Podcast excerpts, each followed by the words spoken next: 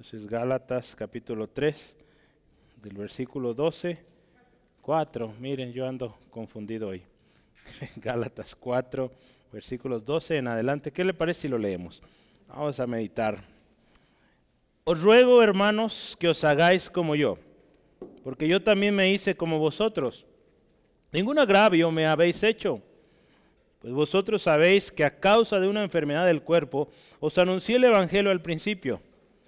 Y no me despreciaste ni desechasteis por la prueba que tenía en mi cuerpo. Antes bien, me recibiste como un ángel de Dios, como a Cristo Jesús. ¿Dónde pues está esa satisfacción que, que experimentabas? ¿Experimentabais? Porque os doy testimonio de que si hubieseis podido, os hubierais sacado vuestros propios ojos para dármelos. ¿Me he hecho pues vuestro enemigo por deciros la verdad? Tienen celo por vosotros, pero no para bien, sino que quieren apartaros de, nuestro, de nosotros para que vosotros tengáis celo por ellos. Bueno es mostrar celo en lo bueno siempre, y no solamente cuando estoy presente con vosotros, hijitos míos, por quienes vuelvo a sufrir dolores de parto, hasta que Cristo sea formado en vosotros. Quisiera estar con vosotros ahora mismo y cambiar de tono pues estoy perplejo en cuanto a vosotros. Vamos a orar. Dios, gracias. Gracias por tu palabra hoy. Palabra viva, palabra efectiva. Palabra, Señor, que si somos obedientes, ponemos en práctica, hay beneficio, hay bienaventuranza. Señor, hoy tu palabra nos enseña una vez más. Pedimos, Espíritu Santo, haz tu obra de enseñanza, de guianza. Toma el control de este tiempo. Sé tú el que ministra a través de mis labios y cada uno de nosotros, desde más pequeño hasta el más grande, podamos entender el mensaje que tú tienes para nosotros. Oramos si hay algo que estorba, lo echamos fuera. Si hay alguien que necesita hoy de salvación, Gracias Dios porque hoy es día de salvación también. Te damos gloria, alabanza siempre en Cristo Jesús. Amén, amén. Gloria a Dios. Eh, a veces trato de buscar un título interesante o relevante para lo que vemos y esta semana eh, pues salió esto, tipos de celo. Cuando estaba tratando de eh, desarrollar este tema, eh, celo no necesariamente está dicho varias veces o en cada uno de los temas, pero nos va a ayudar a entender. Pero antes de hablar de celo, porque quisiera arrancar con eso, porque usé la palabra celo, pero antes quisiera leerle una porción de un libro, eh, libro o comentario de Gálatas de Manford George Gutzke. Dice él, escuche, ponga atención. ¿Piensas que tener una nueva vida o una nueva idea, perdón, significa que debes descartar lo viejo? Una pregunta inicia aquí. ¿El hecho de que usted y yo tengamos nuevas ideas significa que tengamos que dejar lo viejo? Ser cristiano es principalmente cuestión de un compromiso personal con Jesucristo.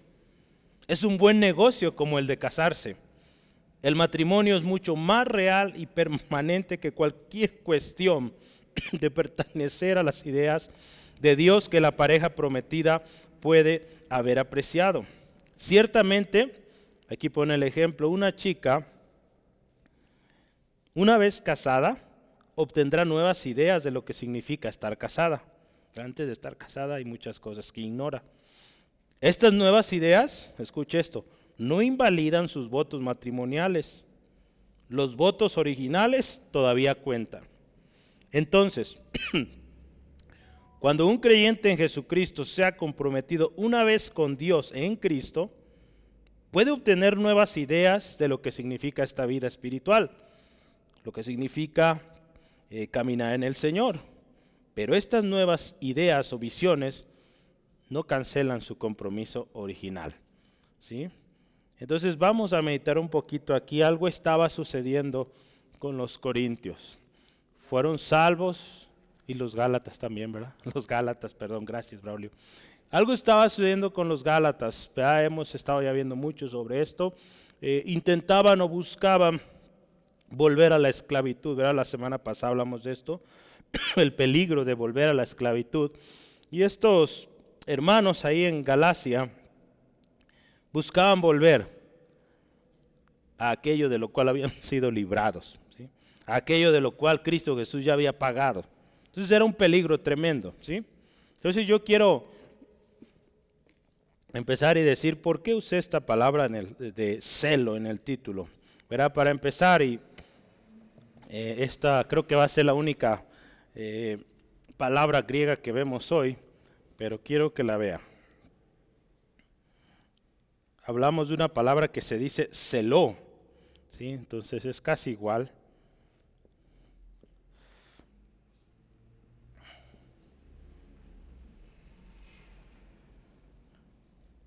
Se pronuncia se, sí, se escribe así en griego. Esta es Z. En griego es la sexta letra, si mal no recuerdo el alfabeto griego. Entonces, eh, por ahí un acento. Me di cuenta, y bueno, creo que ya lo he mencionado, el Nuevo Testamento fue escrito en griego en su mayoría y, y en mayúsculas. ¿verdad? Nosotros siempre batallando con las minúsculas, son más difíciles de escribir. Entonces yo creo que para la otra, puras mayúsculas en griego, están más fáciles.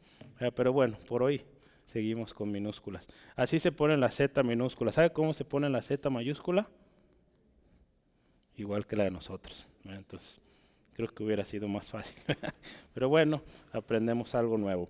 Eh, esta palabra, celo, habla de tener calor de sentimiento por una o en contra de una cosa, ¿no? O alguien. Esa es esta palabra. Eh, de acuerdo a nuestro diccionario del español, Real Academia, dice que celo es un cuidado, una diligencia, un esmero que alguien pone al hacer algo. También habla de un interés extremado, eh, activo, que alguien siente por una causa o una persona. ¿Sí? Entonces, por naturaleza usted y yo somos seres emocionales. Muchas de nuestras acciones son determinadas por emociones o sentimientos. ¿Sí? ¿Sí o no?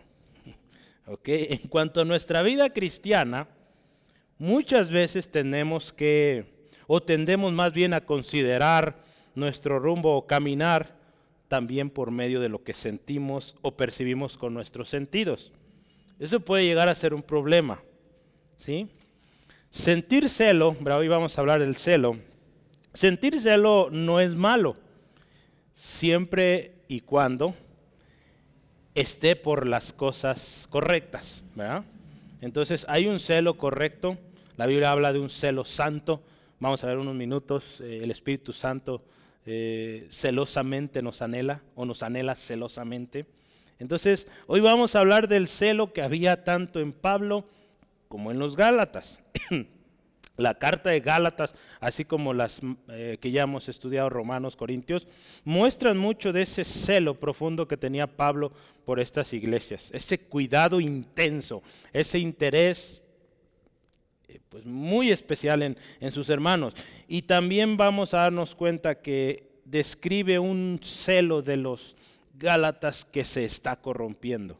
Un celo que al inicio era bueno, pero ahora lo están cambiando por otra cosa, algo tremendo, corrompido. Hoy el Espíritu Santo, hermanos, nos va a hablar una vez más. Y esto es un tema importantísimo, así que yo le animo ponga mucha atención porque necesitamos todos escuchar y que con actitud humilde reconozcamos, aceptemos el mensaje que nos corresponde, ¿sí? Si el mensaje de hoy que Dios tiene para nosotros es exhortación, pues tomarlo y a dar o, dar pasos, acción. Si son palabras de ánimo, pues también recibirlas. ¿sí?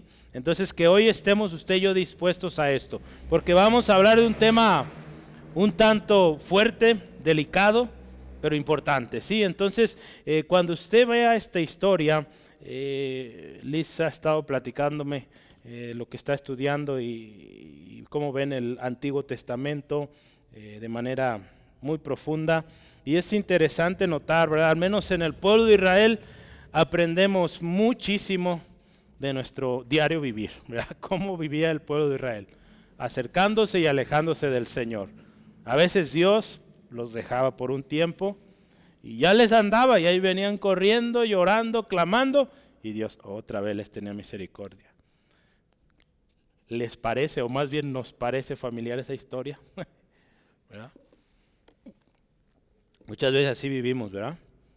Nos sentimos ya listos para darle, correrle, y el Señor, bueno, ¿crees que puedes solo? A ver, dele. Y al rato ahí venimos, ¿verdad? Señor, ayúdame, no puedo. Entonces, gloria a Dios, nuestro Dios es grande en misericordia y vamos aprendiendo esto. Número uno, el celo del principio. Número uno. El celo del principio. Los versículos son del 12 al 14. Los primeros versículos hablan un poquito de esto y vamos a, eh, a meditar un poco de ellos. Y, y Pablo empieza aquí el versículo 12. Os ruego, hermanos, que os hagáis como yo. La nueva versión internacional dice, hermanos, yo me he identificado con ustedes. Les suplico, ¿verdad? que usa esta palabra, suplicar.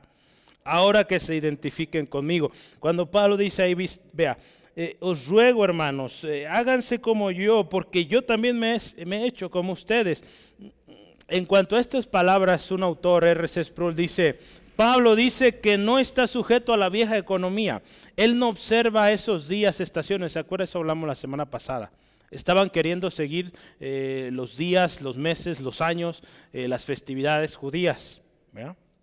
Pablo, acuérdese, es judío, fariseo de fariseos, pero ya no observa aquellas cosas, porque estas cosas ya se cumplieron en Cristo. Las cosas de la ley, ya Jesucristo las cumplió, ya. Acuérdese, la ley, la vigencia de la ley terminó. Ya no somos esclavos de ellos, porque Pablo aquí dice, ahora soy libre en Cristo. ¿sí? En otras palabras, podemos ver entonces que Pablo dice, hermanos, les ruego, pongan atención, dejen eso, háganse como yo. Yo ya dejé eso.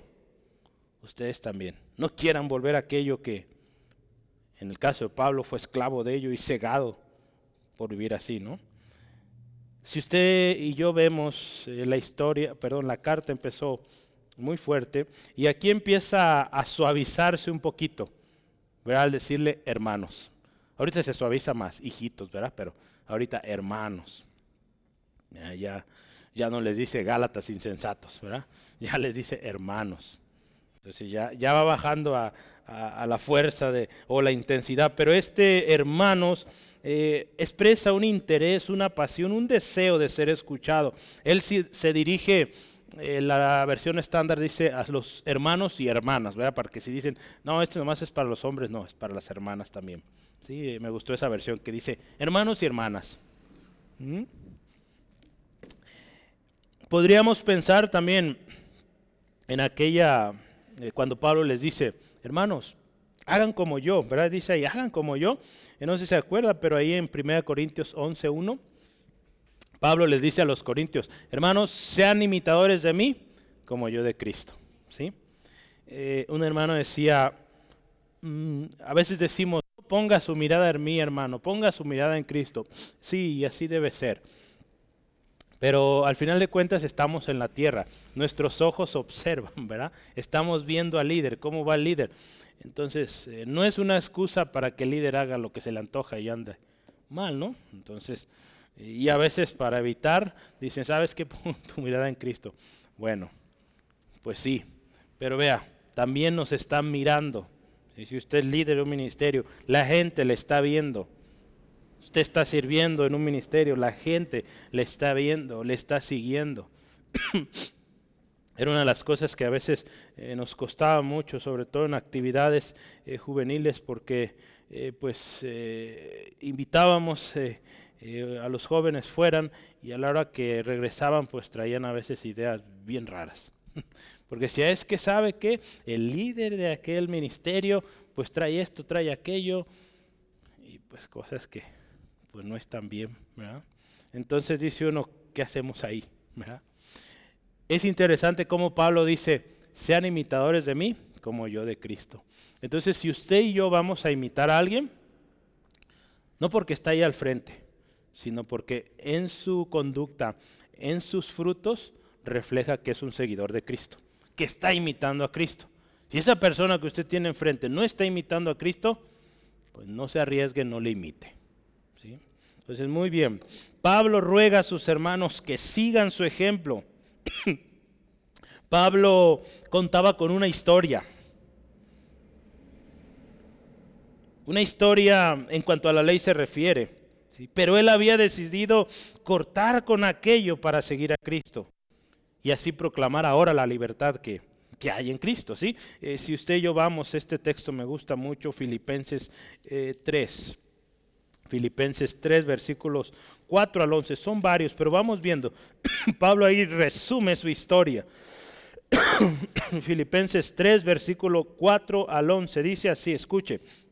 Aunque yo tengo también de qué confiar en la carne. Si alguno piensa que tiene de qué confiar en la carne, yo más. Circuncidado al octavo día, del linaje de Israel, de la tribu de Israel, perdón, de Benjamín, hebreo de hebreos, en cuanto a la ley fariseo, en cuanto a celo, vea, un celoso tremendo, perseguidor de la iglesia, en cuanto a la justicia que es en la ley, irreprensible. Pero cuantas cosas eran para mí ganancias, escuche esto, las he estimado como pérdida por amor de Cristo. Y ciertamente aún estimo todas las cosas como pérdida por la excelencia del conocimiento de Cristo Jesús, mi Señor. Por amor del cual dice, lo he perdido todo y lo tengo por basura para ganar a Cristo y ser hallado en Él, no teniendo mi propia justicia que es por la ley sino la que es por la fe de Cristo, la justicia que es de Dios por la fe, a fin de conocerle y el poder de su resurrección y la participación de sus padecimientos, llegando a ser semejante a Él en su muerte, si en alguna manera llegase a la resurrección de entre los muertos. ¿Sí? Ve ahí Pablo. Esas cosas que hice antes, las dejo a un lado ya no tienen valor. Ahora tengo una nueva vida en Cristo y eso voy a proclamar, eso voy a enseñar. Entonces eso le está diciendo a los hermanos, vean mi historial hermanos. Yo dije eso. Yo dejé la ley, de seguir los mandamientos de la ley porque de otra manera, si sigo ahí no puedo. Y eso le pide a los hermanos. Hermanos, os ruego, sigan mi ejemplo. Había suficiente ejemplo en la vida de Pablo y por eso él recurre a esta expresión, ¿verdad? Que si usted y yo vemos, lejos de Pablo estar presumiéndose o mostrando orgullo, él expresa que se identifica con los gentiles, ¿sí? Aquellos que no conocían la ley al principio de su conversión. ¿Sí? Hermanos, yo vengo de allá, ya lo viví, no vayan allá, ese no es el camino. ¿sí?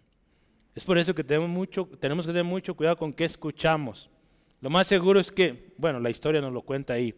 Gente llegó a esta iglesia y empezó a querer introducir esas doctrinas. ¿sí? Entonces tenemos que tener mucho cuidado.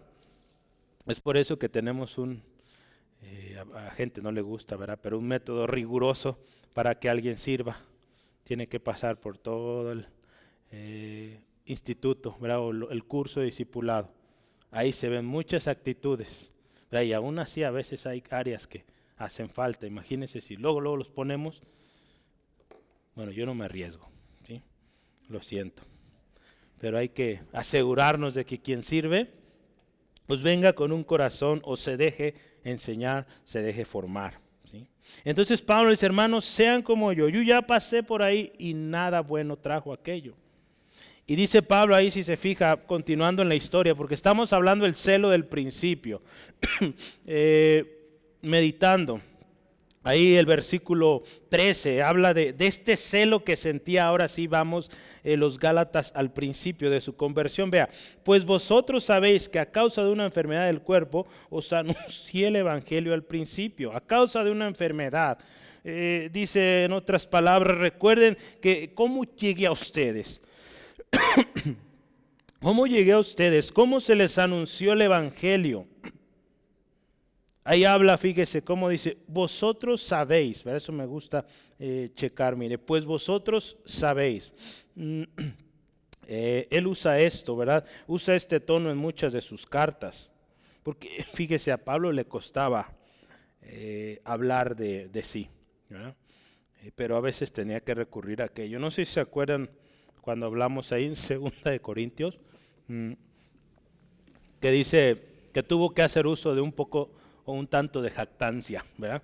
No le gustaba, pero sus opositores era lo que usaban, era su técnica. Entonces Pablo tuvo que usar parte de esa técnica para decirle, miren, si hablamos de ser judío, yo soy judío. Si hablamos de rigorosidad sobre la ley, yo fui fariseo de fariseos. ¿Sí? Si hablamos del pueblo de Israel, pueblo escogido, yo soy israelita. ¿Sí? Entonces, Pablo le dice, yo soy de ahí, vengo de ahí. Pero en estos casos extremos, Él les dice, hermanos, ustedes saben, donde la salvación y la libertad en Cristo está en juego, Él estaba dispuesto a usar de esta osadía. Tanto el versículo 13 como el 14, ahorita vamos a llegar ahí, eh, tienen un reflejo claro de la historia de Pablo y los Gálatas al principio, en sus inicios. Eh, y lo vemos como una relación cercana. Eh, desinteresada. Vea, Pablo dice, ustedes saben hermanos, ¿cómo llegué yo con ustedes? Llegué débil, llegué enfermo. Y ahorita vamos a ver el 14, ¿cómo lo recibieron? Ustedes saben, yo no vine presumiendo o haciéndome el gran apóstol Pablo, no, dice, ustedes saben cómo llegué. A causa de una enfermedad de mi cuerpo, les anuncié el Evangelio. Eh, la vida de Pablo, usted sabe, y lo hemos aprendido mucho, constó de muchos peligros, eh, persecuciones, enfermedades, asaltos. Esto era algo común en él, ¿sí? Usted lo puede constatar en sus cartas. Escribió cartas desde la cárcel. Filipenses, ¿verdad? Y cómo habla del gozo y desde la cárcel. Entonces, vea, Pablo, podemos decir, vivió una vida difícil. Su cuerpo muy seguramente cicatrizado por todos lados golpes y tanta cosa que recibió. Sin embargo, él continuaba. Nada de esto le detenía. Un, escritor, comentarista, Frank Musner, dice esto, para un hombre como Pablo, todo se convertía en una oportunidad de predicar. Si era una enfermedad, si era un encarcelamiento, todo. Si era estar frente al gran mm, Félix, pues le predicaba. Estaba frente a gobernadores, frente al mismo César, él aprovechaba. ¿Sí? Entonces, qué bonito, ¿verdad? Que aprovechemos nosotros toda oportunidad para compartir de Cristo. Mm. Hoy en la mañana estábamos platicando mi trabajo, un compañero que les he platicado, oren por él. Eh, él dice ser ateo, pero me sorprende que sabe muchísimo de la Biblia o historia. ¿sí? Entonces, a veces nos ponemos a platicar. Y justamente le estaba hablando de, por ahí hay, una historia de una mujer que se dice escribió una carta o, un evangelio le llaman ellos. Y resulta ser en la historia, usted la investiga y dice que esta mujer era de Iconio. ¿Se acuerdan dónde estaba Iconio? Listra era otro lugar. En Galacia, ¿sabe? Entonces, ¿sabe qué aproveché? a platicarle de Pablo, que Pablo escribió a, a esa provincia de Galacia y ahí estaba Iconio. ¿sí? Entonces le dije, es probable, digo, no sé, ¿verdad? Habríamos que investigar mucho. Esta mujer pudo haber sido una hermana que creyó en Jesucristo a través del ministerio. De hecho, la, la historia dice que ella fue discípula. No sé si directamente de Pablo o de alguien de, las iglesias allá. ¿sí? Entonces, vea, hay que aprovechar toda oportunidad. Digo, no es fácil con esa gente eh, explicarle, pero si usted y yo oramos, Espíritu Santo, guíanos, Él nos va a presentar esas oportunidades. ¿sí? Entonces, vea, existen muchas teorías en cuanto, acuérdense, es un estudio bíblico, entonces nos tenemos que meter a los textos. Eh, existen varias teorías eh, sobre qué enfermedad tenía Pablo ahí. ¿sí? Hay varias, yo le quiero mencionar algunos. la más común es la vista, que tenía un problema de la vista. Sí, porque si usted ve en el versículo 15, nos dice que los Gálatas, mm, dice, de ser posible, hubieran sido capaces de sacarse los ojos y dármelos. Y más adelante en Gálatas 6:11, él dice, con estas letras grandes les escribo. Entonces muchos eh, eh, piensan o sospechan que este problema que Pablo tenía, por el cual llegó a esta, a esta provincia, fue un problema de la vista. No sé si ahí había un oftalmólogo muy bueno, no sabemos, pero bueno, llegó ahí. Eso es uno. Otra es que tenía problemas de epilepsia. Muy probable por los constantes golpes que vivió, eh, los encarcelamientos, diferentes eh, circunstancias en las que se vio Pablo, algunos piensan que era eso. Otra más, otros piensan que era malaria o paludismo. Entonces, eh, los historiadores se meten y dicen, pues una de estas pudo haber sido la que de alguna manera predomina es el tema de la vista. Eh, algunos asocian con cuando Pablo habla del aguijón, de hecho dicen que su aguijón era eso, entonces es todo un tema. Si no nos vamos a meter en eso, pero al menos ya sabe usted cuál pudo haber sido la enfermedad. Eh, estas dos últimas, malaria o paludismo, pudo haber sido contraído en sus múltiples viajes misioneros y que de alguna manera lo obligó a llegar de manera eh, pues no planeada a esta provincia. ¿sí? Entonces, sea cual sea la razón, que es lo que queremos hoy aprender, es que Pablo aprovechaba para predicar. Si fue que fue con el doctor o estuvo en una casa donde lo cuidaron, lo atendieron, él aprovechó para predicar el Evangelio y no lo detuvo la enfermedad. Si entonces Pablo le dice, hermanos, ustedes saben cómo llegué. Yo llegué enfermo, dolido. Y aún así les prediqué el Evangelio. Entonces, y versículo 4, en esa condición llegó Pablo, ya vimos, enfermo, y dice, y no me despreciasteis, no me desechasteis por la prueba que tenía en mi cuerpo. Lo pone como una prueba. Antes bien me recibiste como un ángel de Dios, como a Cristo Jesús. Vea, En cuanto al celo de los Gálatas, en esta primera visita, acuérdense, ya vimos qué significa celo, un interés eh, intenso sobre algo o alguien.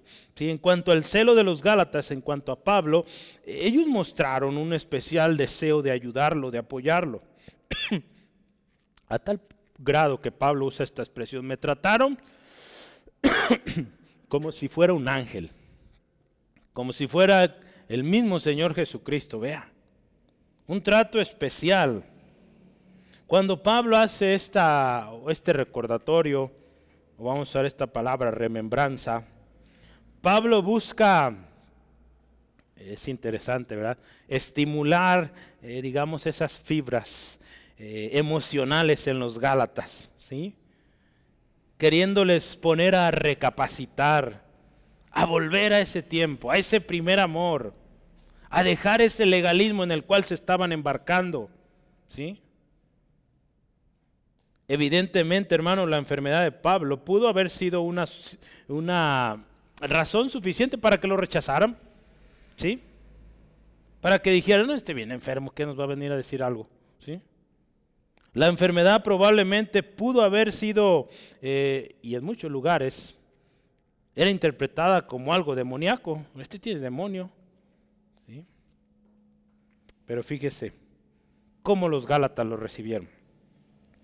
Esta actitud y celo del principio, ahora estamos hablando del celo del principio, era muy distinto al de ahora. ¿sí? Era muy distinto y lo podemos ver muy distinto al que estaba también pasando en Corinto. Yo creo que por eso me equivoqué al inicio. Porque también en Corinto, fíjese, entraron estas gentes. Segunda de Corintios 10:10 10, dice, las cartas son duras y fuertes, pero la presencia corporal es débil. Velo ni siquiera puede pararse bien, ni siquiera ve bien, no sé cuál fuera la enfermedad. Y dice la palabra menospreciable. Hay gente que juzgaba a Pablo por eso, ¿verdad? Los opositores. Esto nos debe recordar entonces, hermanos, a usted, a mí, de que volvamos a esas primeras obras, de las cuales también Dios, el Señor Jesucristo, exhorta a la iglesia en Apocalipsis. ¿sí? Apocalipsis 2, 4 y 5, ¿se acuerda? Lo vimos hace ya un buen rato. Pero ¿qué le dice el Señor Jesucristo a esta iglesia? pero tengo contra ti que has dejado tu primer amor. Recuerda. Pablo algo así está diciendo, hermanos, recuerden. Por tanto, dice, ¿de dónde has caído y arrepiéntete? y haz las primeras obras, pues si no, dice, vendré pronto a ti y quitaré tu candelero de su lugar, si no te hubieses arrepentido. Ya hablamos de esto la vez pasada también, a veces pensamos que una oración de fe y estamos libres de todo. Ahí la palabra también nos indica, arrepiéntete, debemos vivir un constante arrepentimiento, ¿sí? Entonces, vea, nos debe recordar esta historia volver a este principio, ese amor incondicional. Yo quisiera que meditemos esto.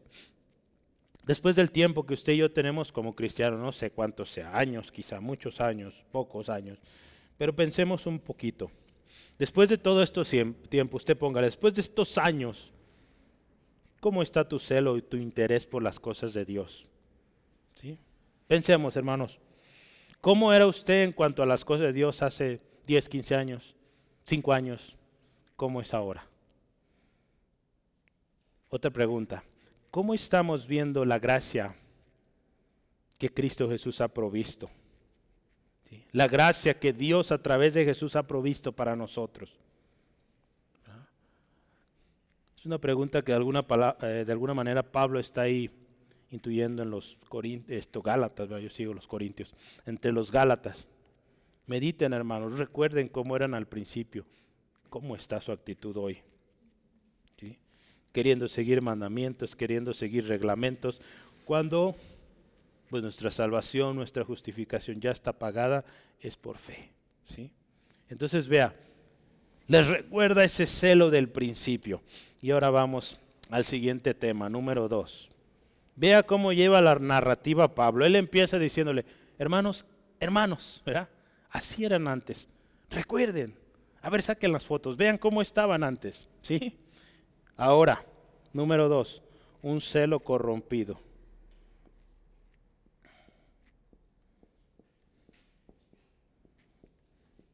Meditemos. En cada punto yo voy a llevarle y, busco darle un par de preguntas para que meditemos.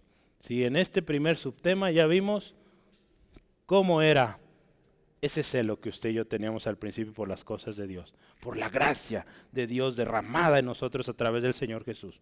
¿Cómo éramos? ¿Cómo somos hoy?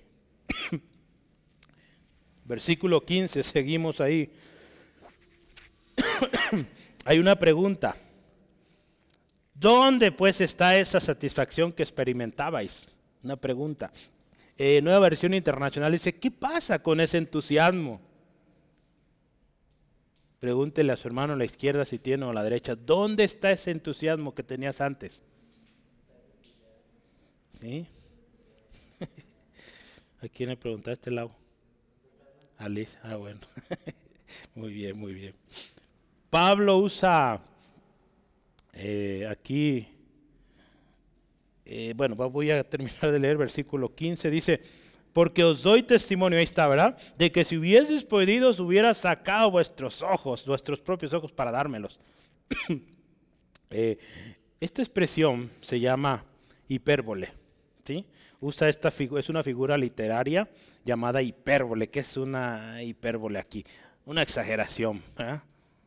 Pues es lógico, no va a sacarse los ojos y dárselos a Pablo, ¿verdad? Pero hace una exageración para de alguna manera exaltar o resaltar el amor, la entrega, la disposición que estos hermanos tenían para con Pablo, ¿sí? Pero lamentablemente ese celo, ese interés por Pablo y el evangelio que Pablo les había presentado, predicado, se estaba corrompiendo por estas doctrinas falsas, doctrinas eh, llamamos judaizantes, ¿verdad? De seguir las obras de la ley. Esto es alarmante, que nuestro celo se esté corrompiendo. Es algo alarmante, pero créame, es muy común en la iglesia. Fíjese, voy a leer esto. A medida que pasa el tiempo, escuche esto, y se descuida la relación con Dios, la relación con la palabra de Dios, la relación con el cuerpo de Cristo, y al mismo también empezamos a dar lugar a esas doctrinas erróneas que están de moda, que están en el YouTube, en el Facebook, en las redes sociales, y también damos lugar a los sentimientos, a las emociones, ¿sabe qué resultado hay? El resultado será que tanto nuestro mundo interior o nuestro interior como el exterior se va a ver terriblemente afectado, hermanos. ¿Sí? Y parecerá ilógico para muchos, pero todo tuvo una razón, un descuido en las cosas de Dios. Un celo que al principio era bueno y un celo que se dejó corromper por doctrinas falsas, por falta de lectura de la palabra, por falta de congregarse, falta de comunión con Dios, el dejarnos guiar por las emociones, por los sentimientos, ¿sí? La falta de perdón, ¿sí? Las cosas no suceden luego, luego, es un descuido y ese lleva a otro. Y si persistimos en eso, podemos terminar con un celo corrompido, buscando o teniendo un celo incorrecto por cosas que no agradan al Señor. Vea cómo esta iglesia se fue corrompiendo. Permitieron doctrinas falsas. Por eso, hermanos, si usted y yo estamos bien metidos en la palabra, bien llenos del Espíritu Santo, esto no pasa. ¿sí? Bien en comunión con su hermano, con su hermana, perdonando y pidiendo perdón, créame que esto no pasa. Entonces hay que tener mucho cuidado. En Mateo 24, 12, ¿qué nos dice? Y por haberse multiplicado la maldad, el amor de muchos se enfriaría. Esto de que se enfríe el amor es porque dan lugar a sentimientos, emociones, a comentarios, a doctrinas falsas. ¿Verdad? Y Jesús añade algo muy importante que debe ser exhortación hoy para nosotros. Fíjese, ¿qué dice Jesús? 24:13 de Mateo. Mas el que persevera hasta el fin, este será salvo. Jesús está diciendo y advierte, miren, en los últimos tiempos, el amor de muchos se va a enfriar por dar lugar a tanta cosa que está de moda, por no haber escuchado el consejo de la palabra, por no haber preferido perdonar por haber preferido pues hacer su propia voluntad y no al Señor, su amor enfriándose, cada vez se le hace más normal el pecado, más normal las reacciones, eh, digamos, eh, con, agresión, con palabras fuertes. Póngale eh, la manera o la actitud, carácter que usted desee, pero ese amor se va enfriando y Jesús nos dice aquí, hay que perseverar las cosas del principio. Y por eso a, los, a la gente en Éfeso, en Éfeso, los efesios les decía, acuérdate, recuerda dónde has caído y vuelve. Vuelve esas primeras obras.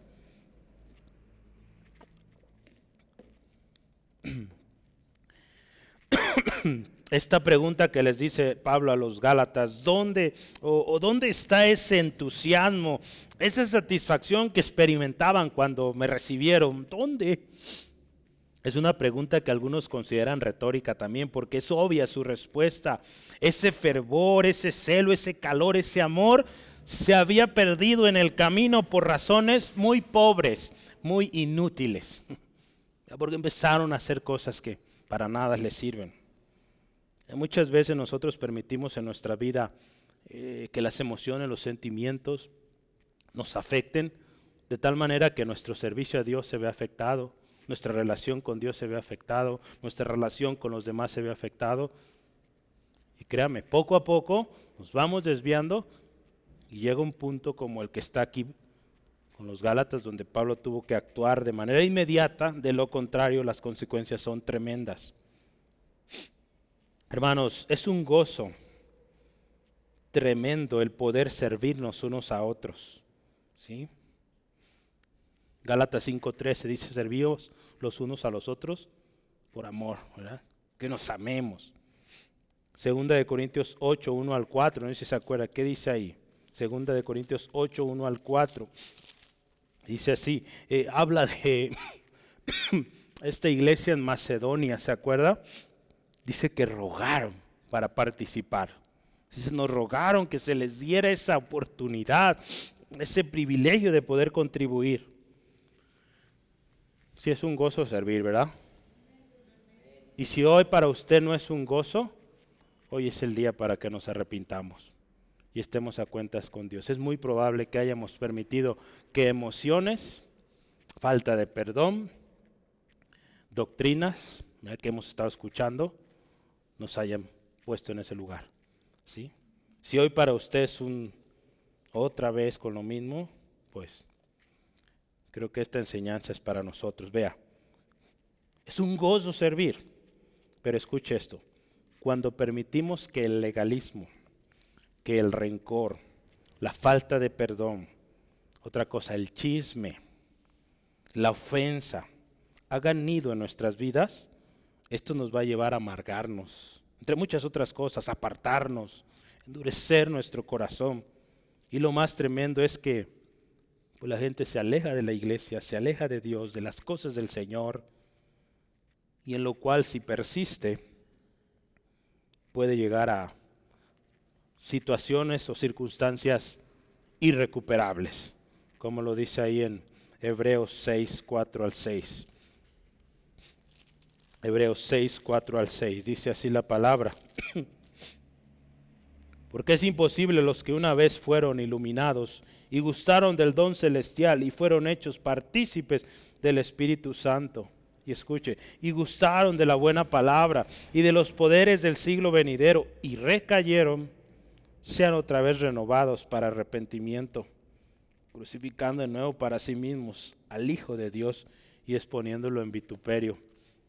Las consecuencias son tremendas cuando permitimos esas pequeñas cosas que al principio podrían verse, pero cada vez se abre, se abre más esa puerta y después es tremendo, ¿sí? Entonces Pablo les dice a los hermanos esta pregunta fuerte, ¿dónde está ese entusiasmo? ¿Dónde está ese, ese corazón, ese celo precioso que hoy está corrompido? Versículo 16, ¿qué dice? ¿Me he hecho pues vuestro enemigo por deciros la verdad? Eh, esto es un problema común. Hacerse enemigos por decir la verdad. ¿Cuántos nos hemos hecho un montón de enemigos por eso? Porque decimos la verdad. Pues Pablo dice, hermanos, ¿me he hecho enemigo de ustedes por eso? Muchos comentaristas ven esta pregunta también como una pregunta retórica. Pero hay dos, bueno, de hecho tres, Burton, Sun y Cipher. Eh, ellos tienen un, buen punto y, y, muy interesante que yo quiero leer aquí. Esta pregunta, ellos dicen así, debe leerse como una exclamación indignante que marca la, la indiferencia eh, de lo que se presenta en los versículos antes, de este celo del inicio. ¿sí? Estaban dispuestos hasta sacarse los ojos, eh, a, a sacrificarse. ¿sí? Entonces algunos escritores dicen, aquí en lugar de ser una pregunta debería ser una exclamación. ¿Sí? Pablo, fíjese en Efesios 4:25, exhorta esto, desechar la mentira y hablar la verdad. Y si sigue en el texto, dice, porque somos miembros del mismo cuerpo, somos miembros los unos de los otros. ¿Sí? Entonces muchas veces, fíjese, es más fácil eh, decir mentira que quedar, eh, para quedar bien, ¿verdad? ¿Cuántas veces a veces eh, toleramos cosas para quedar bien, para que no se vaya, para que no se sienta mal? Cuando si hablamos de la palabra de Dios, ahí no debe haber mentira, debemos hablar la verdad. A veces decimos, eh, sabes que está bien para no comprometernos y, bueno, hace algunos meses hablamos de esto, nosotros vamos en pos de la verdad. Según de Corintios 3, 13, 8 dice, contra la verdad no, nosotros estamos con la verdad. Entonces mire, Pablo ahí les dice, hermanos, me he hecho su enemigo por hablarles con la verdad. Pues les voy a seguir hablando la verdad. En otras palabras, ahí Pablo podría estar diciendo, el asunto aquí es crítico y, y, en estos asuntos, hermanos, necesitamos hablar con verdad, porque de lo contrario, fíjese, aquí los Gálatas están en un terrible peligro. Gloria a Dios por hombres, mujeres como Pablo, que caminan en verdad, cueste lo que cueste, ¿sí? Caminemos, hermanos, en verdad, usted y yo, cueste lo que cueste, ¿sí? La verdad, la misericordia, van muy acompañadas, ¿verdad? Vamos a hablar verdad con misericordia, ¿sí? Pero mentira no, hermanos. Una de las evidencias de un celo corrompido es lo que pasó ahí en Romanos 1.25. Dice, cambiaron la verdad de Dios por la mentira. ¿sí? Dice, Dios los entregó una mente reprobada, Pecaron contra sus propios cuerpos, entregados a pasiones vergonzosas, cosas horribles, pero cambiaron la verdad de Dios. Entonces vea, ¿a qué nos lleva el dar lugar a doctrinas, sentimientos, emociones? Cosas que pues la misma palabra nos enseña, hermanos. Si es en cuanto a ofensas, pues tenemos que perdonar. Si es en cuanto a usted como agresor, pues pedir perdón, estar a cuentas, Vea versículo 17, vamos adelante. Dice, tienen celo por vosotros. ¿Quiénes? Ellos, ¿verdad? Aquí dice una, versión, dice, ellos tienen celo por vosotros, pero no para bien, sino que quieren apartarnos, apartaros de, de nosotros para que vosotros tengáis celo por ellos. Un celo corrompido, un celo cambiado. Dice Pablo, ellos tienen un aparente celo por ustedes, pero lo que buscan es que ahora, pues no nos quieran a nosotros, nos desechen a nosotros y ahora pongan su mirada en ellos o en su, en su movimiento, lo que ellos traen, ¿sí? Esta última sección habla de ellos, los judaizantes, los falsos maestros, con un celo ya corrompido y ya están corrompidos y que buscan corromper a otros. La nueva versión internacional dice así, estos o esos que muestran mucho interés por ganarlos a ustedes, no abrigan buenas intenciones. Lo que quieren es alejarlos de nosotros para que ustedes se entreguen a ellos. Así son los falsos.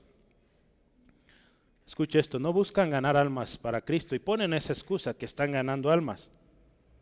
Lo que buscan es ganar almas para sí. Buscan sus propios intereses, sus propias agendas. Tengamos mucho cuidado, ¿sí? Es el peligro, hermano, cuando permitimos que esos sentimientos, emociones hagan nido o albergue eh, o entren en nosotros y, lo alimentamos. No, no nos arrepentimos, no buscamos consejo en la palabra, no buscamos el consejo con nuestros hermanos, hermanas. ¿sí? Pablo le, dice a Timoteo, ten mucho cuidado, fíjese, eh, 1 Timoteo 4, 1 al 3 dice, pero el Espíritu dice claramente que en los postreros tiempos, escuche, algunos apostatarán de la fe escuchando, escuche esto, espíritus engañadores y doctrinas de demonios, por la hipocresía de mentirosos que teniendo cauterizada la conciencia, prohibirán casarse y mandarán abstenerse de alimentos que Dios creó, que con acción de gracias participasen ellos los creyentes y los que han conocido la verdad. Entonces vea, Pablo advierte, en cada una de esas cartas podemos ver advertencias de este tipo. Gálatas se encuentra, o los Gálatas se encuentran en un terrible peligro. Los falsos maestros pondrán excusa, que si usted y yo las pensamos humanamente, pues parecen lógicas, o aparentemente están protegiendo, pero sus intenciones son orgullosas y ventajosas. Si hay un texto que yo quiero que vea para que eh, confirmemos esto, Gálatas 6, 12 al 13. Gálatas 6, 12 al 13 dice así, todos los que quieren, fíjese, agradar en la carne, escuche esto, estos obligan a que os circuncidéis solamente para no padecer persecución a causa de la cruz de Cristo. Vea, ¿qué están diciendo? ¿Saben qué? Miren, circuncídense para que no padezcan. Versículo 13, porque ni aun los mismos que se circuncidan guardan la ley, pero quieren que vosotros os circuncidéis para gloriarse, vea esto, en vuestra carne. Y al final buscan enorgullecerse. Mira cuántos gané. ¿Cuántos adeptos a la ley? ¿Sí? La palabra de Dios, fíjese, nos advierte mucho sobre esto. Pablo en sus cartas, en cada carta lo advierte. Jesús lo advirtió. Maestros, profetas, pastores, etcétera. Jesús vea cómo los asocia. Él dice, vienen vestidos de oveja, pero por dentro dice son lobos rapaces. Mateo 7:15. Entonces vea, e, este es un celo corrompido. Aparente o aparentan piedad, pero dentro corrompidísimo, ¿sí? con intenciones dobles, enorgullecerse, gloriarse a sí mismo y no dar la gloria a Dios. ¿sí? Tenemos que tener mucho cuidado. ¿sí? ¿A quién estamos escuchando? ¿Qué estamos aceptando en nuestro corazón? Y terminamos, número 3. ya vimos cómo era el celo del principio, cómo ese celo se corrompió.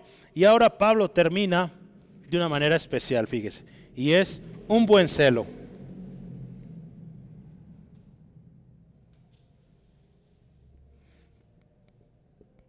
Versículos 18 al 20. Pablo ya habló cómo eran ellos al principio. Él expone a sus eh, a los falsos y ahora les expone cómo es un celo verdadero, ¿sí? Cómo es un buen celo, ¿sí? ¿Y cómo es? Vea el versículo 8. Dice, porque, versículo 8 y 18, perdón, versículo 18, sí, ¿verdad? 18, así es. Bueno es mostrar celo en lo bueno siempre, y no solamente cuando estoy presente con vosotros. El buen celo es, es, es algo, vaya la redundancia, bueno. Ya hablamos un poco del buen celo, pero voy a hablar un poco más. Pero el buen celo, voy a ponerlo así, es algo constante. O sea, ahí dice siempre, ¿verdad? Ahí la palabra siempre, ¿verdad? Dice, bueno es mostrar celo en lo bueno siempre. ¿Sí? Recordemos que la intención de Pablo en esta carta es hacer volver a sus hermanos. ¿Sí? Y por lo tanto, él tiene que eh, llevar, si bien empezó con un tono muy fuerte, él tiene que llegar al punto de confrontación, exhibiendo los falsos. Y en cuanto a sus hermanos, pues llegar a un tono suave para que los hermanos entiendan y, vean que lo que se está haciendo es por amor. ¿sí? Entonces, aunque la carta tiene un tono muy fuerte, también hay muestras de gracia, muestra de amor. Esto va, si lo meditamos, va en, congruencia eh, con el carácter de nuestro Dios. ¿Sí? La palabra de Dios ahí en Hebreos 12, 29 dice que Dios es fuego consumidor. ¿Sí? Pero también nos dice ahí en Salmo 103.8, es lento para la ira y grande en misericordia. ¿Sí? Entonces, Pablo, fíjese cómo va preparando a los hermanos. Él está a punto de cambiar el tono. Entonces él empieza a hablar de un buen celo. Le dice, así es un celo bueno. El celo que ustedes tenían al principio, ese es. Ese celo que es constante, que aunque no estoy, siguen entregados al Señor. Un celo que no requiere de, de supervisión, que este Pablo. El amor, fíjese, la obediencia persisten a pesar de que hay distancia. ¿sí? Este celo es muy distinto al de los falsos porque este está sufrido, perdón, este está basado, fundado en el amor. En ese amor que dice 1 Corintios 13, ¿cómo es? Sufrido, benigno, no tiene envidia, no es actancioso, no se envanece, no hace nada indebido, no busca lo suyo, no se irrita, no guarda rencor, no se goza en la injusticia, se goza en la verdad, todo lo sufre, todo lo cree, todo lo espera, todo lo soporta y sígale usted ahí. ¿verdad? 1 Corintios 13. Este celo bueno o buen celo está fundado en el amor. Que Cristo primeramente derramó en nosotros y ahora fluye en nosotros. ¿sí? Entonces Pablo les dice, ahí hermanos, es bueno tener celo, pero un celo que es santo, un celo constante. No nomás cuando esté con ustedes, también cuando no esté. Y vea, versículo 19, aquí es algo especial. Ya los hermanos empezaban a sentir un tono más bajo y aquí Pablo les abraza con todo, ¿sí? Hijitos, hijitos, dice míos, por quienes vuelvo a sufrir dolores de parto hasta que Cristo sea formado en vosotros. Hijitos, aquí es donde hay ese cambio abrupto de tono, aquí es donde el corazón del pastor de Pablo se ve reflejado, evidente, ¿sí? Es más, se percibe un amor como de un padre, ¿verdad? Porque usa esta frase, hijitos míos. ¿sí? El amor y la preocupación de Pablo aquí se ven bien resumidos. ¿Por qué? Porque lo que busca Pablo es que Cristo sea formado en los hermanos. ¿sí? No busca que sean Pablos, busca que sean, que Cristo Jesús sea formado en cada uno de los Gálatas. ¿sí? Entonces, está en peligro este propósito. Por lo tanto, requiere esas medidas inmediatas, prontas, directas, sin esconder nada, todo con la verdad, ¿sí? Entonces Pablo aquí usa esta expresión, decirle, hermanos, todo esto que he dicho es porque los amo y mi propósito es que Cristo sea formado en ustedes. ¿sí? R.C. Sproul da un resumen aquí sobre esto y dice así, yo quiero que ponga mucha atención a esto, este mensaje es para usted, para mí, es para nosotros. El objetivo de todo es nuestra santificación o el objetivo de nuestra santificación es que Cristo pueda ser formado en nosotros. No es algo eh, que Pablo enseñaba a los Gálatas solamente, hoy también lo enseñaría a nosotros. Si Pablo hoy estuviera aquí, podría decirnos, oigan, ustedes están leyendo mi epístola que escribí hace casi dos mil años. Pero ¿saben? Aquí el autor pone así, ¿Dónde están sus cabezas? ¿Dónde están sus corazones? Ustedes han sido conocidos por Dios. ¿Se acuerdan? Hablamos de esto. Fuimos conocidos por Dios. ¿Qué están haciendo? ¿Por qué están alejándose del Evangelio? Porque todos lo hacemos. Es una realidad fuerte. Cuando desobedecemos, cuando permitimos las emociones eh, nos dirijan en cuanto a cómo servimos, cómo actuamos hacia los demás, estamos alejándonos del Evangelio. Porque Cristo no es así. No es un carácter que Cristo tiene, esas actitudes que muchas veces tomamos, esas respuestas que damos. ¿sí? Entonces, este mensaje es para nosotros. Y esas preguntas son para nosotros. ¿Qué están pensando? ¿Qué estamos pensando? ¿Sí? Necesitamos despertar y corregir el curso. Hoy el Espíritu Santo, con ese celo intenso que le caracteriza, porque es nuestro consolador, nuestro ayudador, Él nos dice que Cristo sea formado en ustedes. Pongan atención y no den lugar a la mentira. porque el Espíritu Santo tiene un celo por usted y por mí, hermanos. Ahí en Santiago, vamos a verlo rápidamente, Santiago 5. Santiago 5, 5 al 9.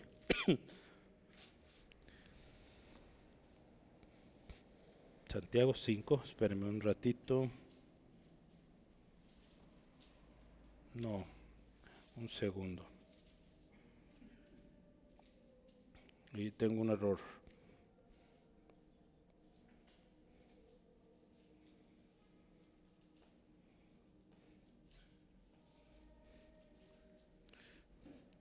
¿Ya se durmió?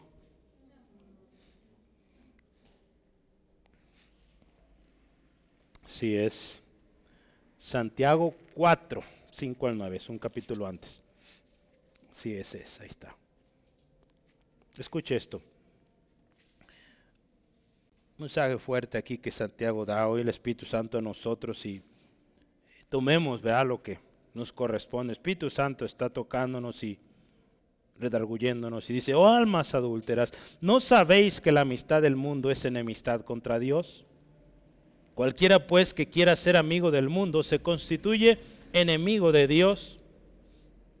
¿O pensáis que la escritura dice en vano? Escucha aquí, el Espíritu Santo que Él ha hecho morar en vosotros nos anhela celosamente. Ve ahí está ese anhelo celoso.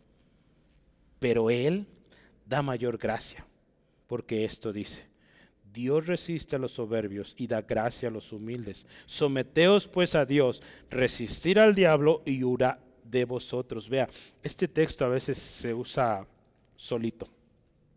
Hay que leer el contexto. de qué nos habla.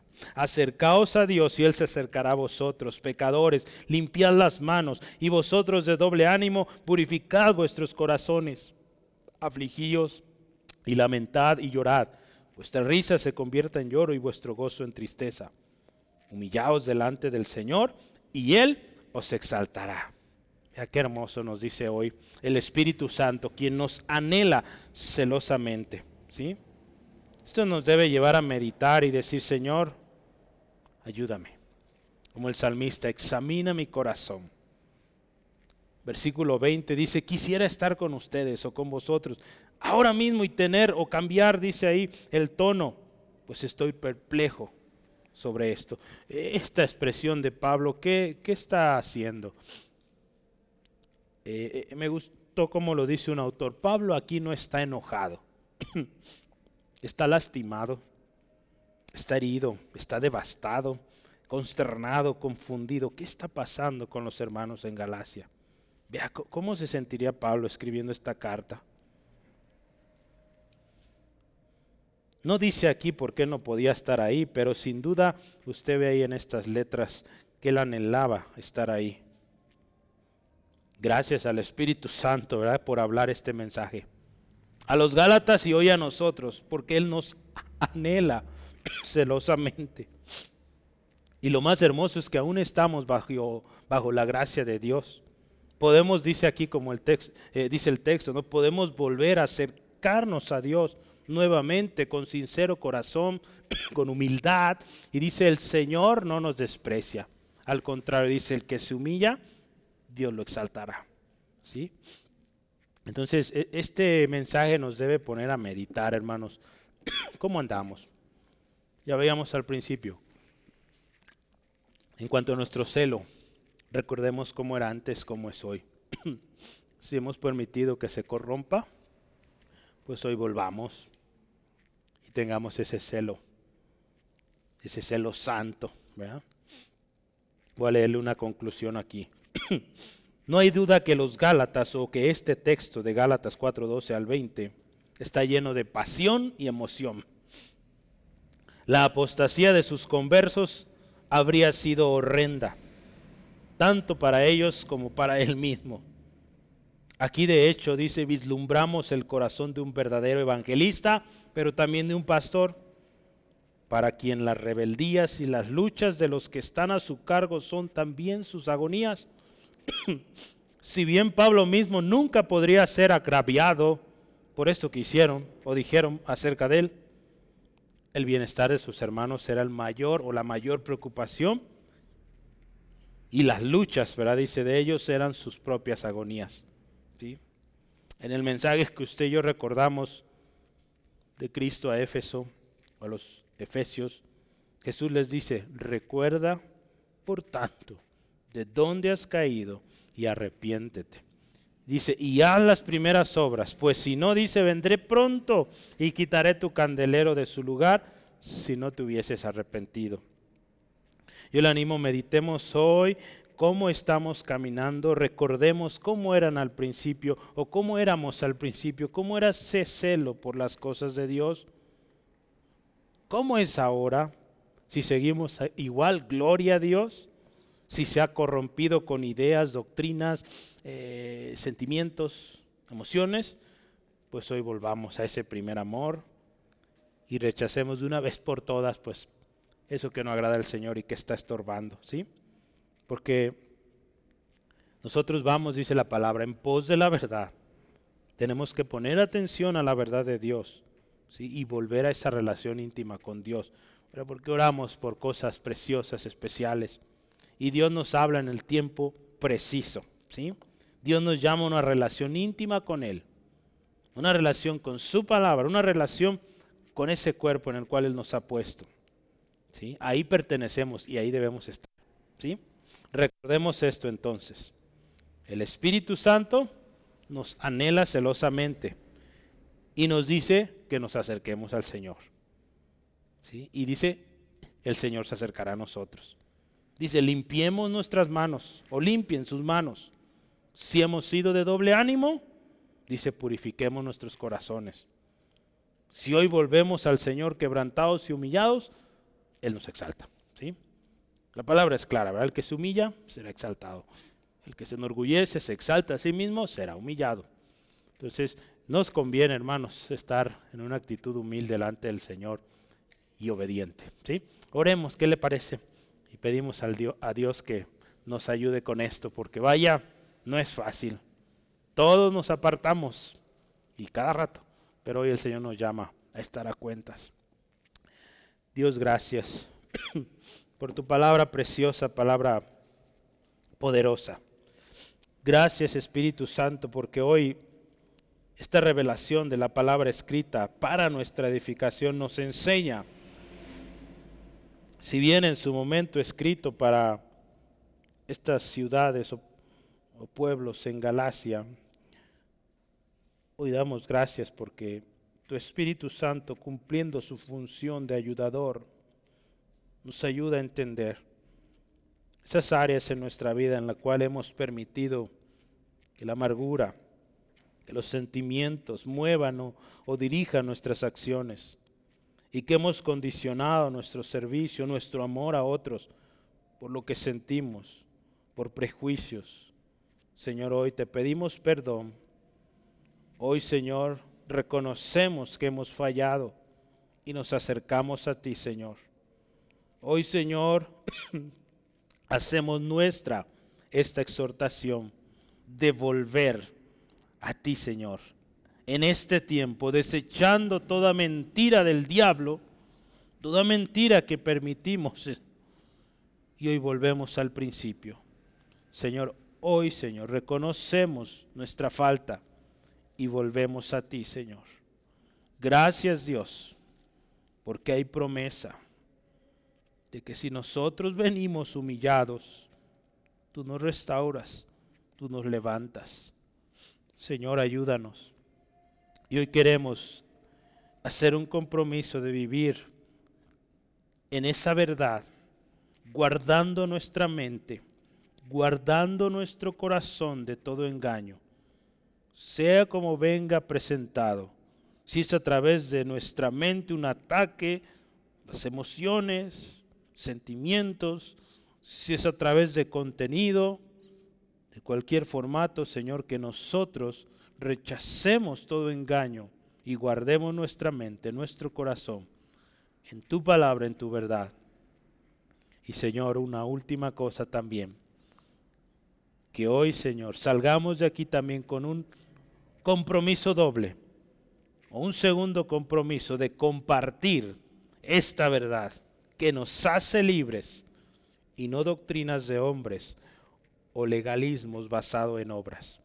Que nuestro predicar, nuestro compartir a otros sea con la verdad, acompañada de misericordia, pero nunca hacer uso de la mentira, del engaño, para ganar gente para nosotros. Nosotros ganamos gente para ti, Jesucristo, para tu gloria, y tú eres el exaltado. Ayúdanos a guardar ese corazón, Dios. Y con lo que has puesto en nuestras manos, queremos serte fieles. Te damos gracias por esta noche, Dios, y ruego, si hay alguien que hoy ha vuelto a ti, Señor, gracias, Dios, porque tú le abrazas como ese padre al hijo pródigo que volvió y es restaurado. Gracias Dios por una noche bendecida de descanso, fortaleza para mi hermano, mi hermana, y que mañana nos podamos ver en la oración, el domingo, Dios, viendo tu gloria en este lugar. Te damos gracias en Cristo Jesús. Amén, amén.